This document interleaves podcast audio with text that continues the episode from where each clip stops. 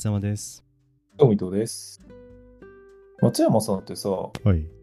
あの、コストコって、まあ知ってはいると思うんだけど、行ったことってある？行ったことないんですよね。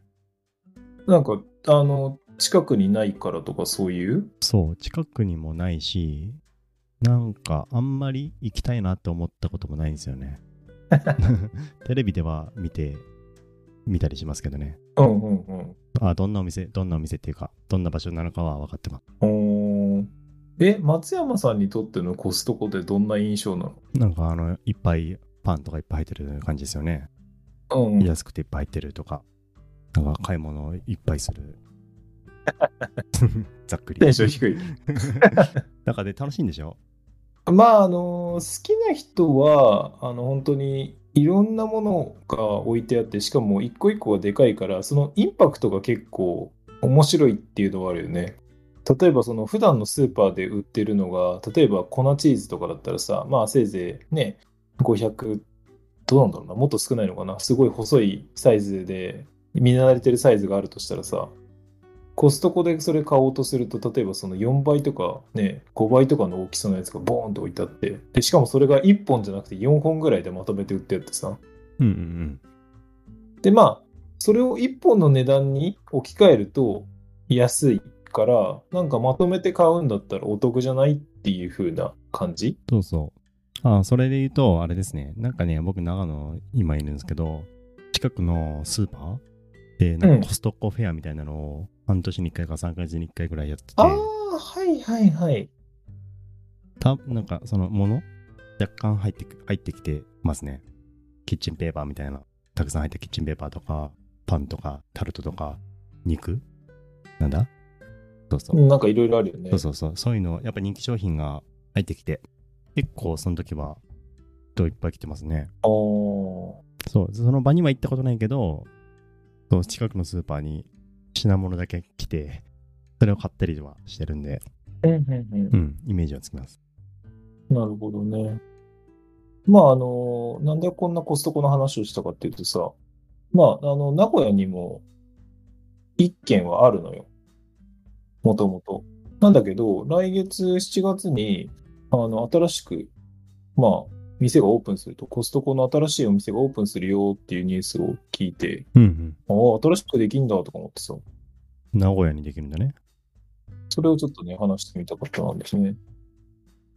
で、なんかあの、新しくオープンするっていう記事を見たときにさ、なんか取り組みがなんか結構面白くて、あの、オープン日ってやっぱり結構混雑するからさ、その混雑対策どうすんのかなーって思ってたら、コストコってあの、会員カードを持ってないと入れないんだよね。だから会員じゃないと入れないんだけど、その会員の、あの、名字じゃあ、松山とか伊藤とかだったら、松山だったら M じゃない？で、伊藤だったら I じゃない？そのアルファベットのところで判別して、最初が、た確か A から N までの人うん。とか、えっ、と、次が、あの、O から Z までの人とかっていう風な感じで、日によってそのアルファベットで入れる人を変えてるとかっていう？えー、なんか面白いですね。うん。そう。だあいうえお順じゃなくて、アルファベット順っていうのがやっぱりなんか、あの、もともとが外国のああ、確かにね。ところだなっていうのが、すごいなんかっぽいじゃない？赤さたなの、いわゆるああいうえおじゃなくてさ、ABC だからさ。確かに。うんちょっと違うもんね。だから、ね、例えば、青山さんとかさ、秋山さんとかさ、あで始まる人の次がさ、まあ B はなかなかいないけど、いないね。うん、例えば C のさ、C っている？中、中馬さんとか、まあ、中馬もだいぶ珍しいけど、そう。だから普通のあいうえお順だったら同じ並びにならない人たちがさ、アルファベットだとそういう風になるんだとかっていうのをちょっと見て、へえーとか思ったりとか。確かに。面白いね。で、まあ、コストコって本当さっきまあちょっと冒頭で話したけど、そのいろんな、まあ、ものが大きくて、なんかこう、こんなにいっぱい入ってこの値段で買えるんだっていう、まあ、お得感と、あ、なんか全然見たことない、こんなんあるんだっていう、その、なんていうのかな。まあもちろん、その驚きもあるんだけど、まあそういうのが結構楽しくて好、きなユーザーも多いんじゃないかなって俺は思ってるんだけどね。うん、そうですよね。やっぱ特別感ありますよね。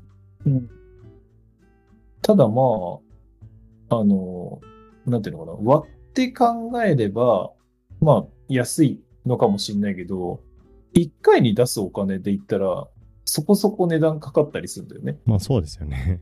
うん。例えば、あの、500ミリのペットボトルうん。の、まあ、例えばお水があったとして、そのお水が、例えば24本セットとか36本セットとかで、うん。で、計算すると1本50円とかで買えてるから、まあ、そう考えれば安いのかもだけど、でも1回に出す値段が36本入れる1本50円だったら1800円とかさ、1回に出す金額がいちいち結構でかいんだよね。うん。あと結構かさばるっていうか、で、家の、家のスペースとかも気になるね。完全にアメリカナイズというかそう、あのーでかい家、でかい車、一気に運んで大量消費みたいな感じじゃないとなかなか難しいっていう、そういう弱点はうん。昔あの、なんだっけ、コストコで、あのマフィンのセットを買ったことあるんだけど、まあ、そのマフィン美味しいんだけど、まあ、一個食べればもう腹いっぱいになるぐらいの、でかいし、超カロリー甘いし、みたいな感じのやつが、ほんと12個とか24個とか一気についてきて、で、まあ、まあ安いんだけど、それを食べるのも結構大変だったりとかで、もう冷凍庫にその半分に切ったマフィンが大量にあって、しばらくそれをずっと食ってたみたいな。そうだよね。そうなるよね。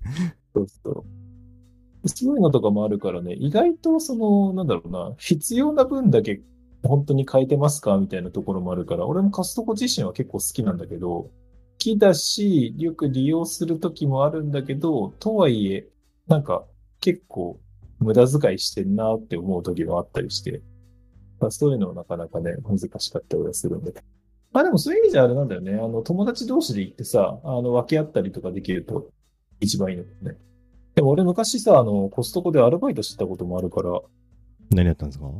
何をやったかっていうとね、うーん、難しいんだけど、まあ、男だから、えっと、まずね、一番メインの仕事はね、駐車場に来る人たちの交通整理と、うん。あと、あの、カート？うん。でかい。あの、コストコに、そう、行くとさ、でかいカートでみんな中に入るんだよね。もう、だって、一個一個が大きいからさ、いっぱい入るカートじゃないと困るんだけど、でそれをみんながこう、運んで、で、しまったやつを、あの、出口のところから入り口のところに持ってくるみたいな。うん。大変そうだね。うん。結構大変だった。でもその時俺大学生だったんだけど、大学生で働いてた時、時給いくらだったかな ?1200、300円もらってた気あがするから。あまあまあいいのか。うん。う。ん。だから結構高かったよ。うんうん。でもまあそう、コストコはだからそれであの、運んで、なんかね、まあでも本当多国籍な人が働いてたから、その働いてる人たちも楽しかったけどね。確かに。楽しそうですね。倉庫の中に物が、なんか段ボールとかをもうひたすら運んで潰したりとか、レジ打ったりとかあんまなかったな、そういえば。うん。なんか一個一個がでかくて重そうですね。なんか、普通のスーパーとかより全然サイズ感が違いそう。まあね、その辺はなんか結構ね、あの、なんかアメリカらしいっていうかね、こう、すごい、こう分かれてて、レジ打てる人とか、お金触れる人間ってね、結構限られてる。あ、そうなんだ。う。うんそう、お金を触れる人はもうちょっと長くやらないと触れなかったりとか、でもなんか中も知ってるからさ、コストコってなんか、面白いなーって、すごい思う。だから今オープニングのスタッフとか集めて、多分今いろいろと準備してるんだろうなとか思うと。そうですね。研修とかやってるんですかね。まあでも、そんな本当に複雑な話じゃないんだけどね、あれね。まあそうですよね、きっと。うん。まあ、物がどこにあるかをある程度把握してると聞かれた時に答えられるとかっていうのはあるけど、でもあんなんだって夜中中にこうトラックで積み込まれてコンテナごと上に乗っけてダーンとかって移動させるやつばっかりだから、どこにあるか把握するの結構大変だし。そうだよね。結構広いしね。まあでもコストコはね、ほんと、昔はすごい安くて大量に買えてよかったんだけど、最近はなんかすごいコストコも知名度が上がって人気になってきたからか、あの、昔この値段で買えてたものがなんかどんどんどんどん値上がりしてんなみたいなのもあったりして、うーん。一番俺の中で顕著なのはあのドライマンゴーかな。結構ドライフルーツ好きなんだけど、あのドライフルーツのマンゴー普通コンビニとかで買うとさ、本当にちょっとしたグラム数ですごい高かったりするんだけど、最初の方買ってた時って、ほんと1キロぐらいのやつがさ、700円とか800円ぐらいで買えて、うん、安いね。めちゃめちゃお得じゃんとか思って、もうほんと袋ごと買っていつも食ってたんだけど、うん。今だってその同じパッケージのやつがなんか1400円ぐらいするからね。おーじゃあ、倍近くになってるわけね。倍近くになった。5、6年、6、7年ぐらい。あ、もっとか。だいぶ前だもんね。10年、20年経てばそのぐらいか。そう、なんかちょっと取り留めのない話になってたけど。でもコストコはね、新しくオープンして、なんか、そう、できたらなんかやっぱり人集まるし、やっぱりなんか魅力があるんだろうね。うん。やっぱファンは多いよね。うん。で、やっぱりその値段がすっごいお得かって言われると、実際にそうでもないのかもしれないけど、やっぱりそこでこう、見られるもの、こう、すごい大きな切り身のあの肉だったりとかさ、すごい大量のトイレットペーパーのロールだったりとかさ、ね、普段は見れないサイズの業務用のなんかね、ソースとかジュースとか、お酒とかコーヒーとかいろんなものが見れて、あこんなのあるんだって、多分そういうのを見る楽しみとかがあるのかもしれない。そうですね。単純に物を買いに行くっていうよりも、そういう体験ですよね。あそういう意味ではやっぱり、あそうなのかもね。で今ってやっぱり、なんか、ただそれだけじゃなくて、もう一個二個求められてることが多いじゃない例えば、そのね、あの、お笑い芸人だけど、英語もペラペラに喋れますとかさ、まあね。ね、バイオリン選手だけど、なんか、昔、ね、あの、トライアスロンやってましたとかさ、まあ、その話と違うか。なんか僕思ったのは、あれでしょ？きっと、あれ、お笑い芸人ってネタはめっちゃ面白いんだけど、トークが全然ダメとか、だったら番組も使ってもらえないし、なんかそのその人なりの人なりっていうか、うん。もうやっぱ評価すられる時時代っていうか、結構 SNS とかでもそうじゃん、ねきっと。確かにね。今はそう、芸だけとか顔だけ良ければとかってわけにいかなくて、その、そうだよね。いろんな要素が求められるというか、その、クリーンさっていうか、こう、誠実さというか、その人としてちゃんとしてるかというか、なんかそういう要求のハードルがものすごい高い気がするよね。あーなんで、そこで売ってるものだけじゃなくて、やっぱコストコならではの、なんだろうね、魅力？うん。そう、でもね、不思議なんだよ、本当に。だって、値段が決して安いわけでもないしさ、ね、会員しか入れないっていうのもなんか結構使い勝手が悪い気がするし、うんで、そんなにじゃあその大量の買ったやつってさ、そんなにいっぱい食べるかって言ったらさ、まあ途中でやっぱりね、飽きてきたりとかもするだろうし、っていう経験をさ、いろんな人がしてるはずなのに、それでもやっぱり足を運んでしまうその魅力っていうのは何なんだろうなっていうそうのっすよね。絶対これ、リピーター多いじゃないですか。多いね。やっぱ魅力があるんですよね。うん。逆に松山さんはあんまりなんか、あんまりなんていうの興味ないっていうかさ、まあ別にどっちでもいいかなって感じだろうと思うんだけど、それはなんで？なんだろうね。行ったことないからかな。ああ、そういうことか。行ったことないから、もう一回行こうと思わないっていうのはまずあるかな。まあそりゃそうだよね。行ったことなかったらそれはもうどどうどうしようもないというか、想像しようもないしね。うん。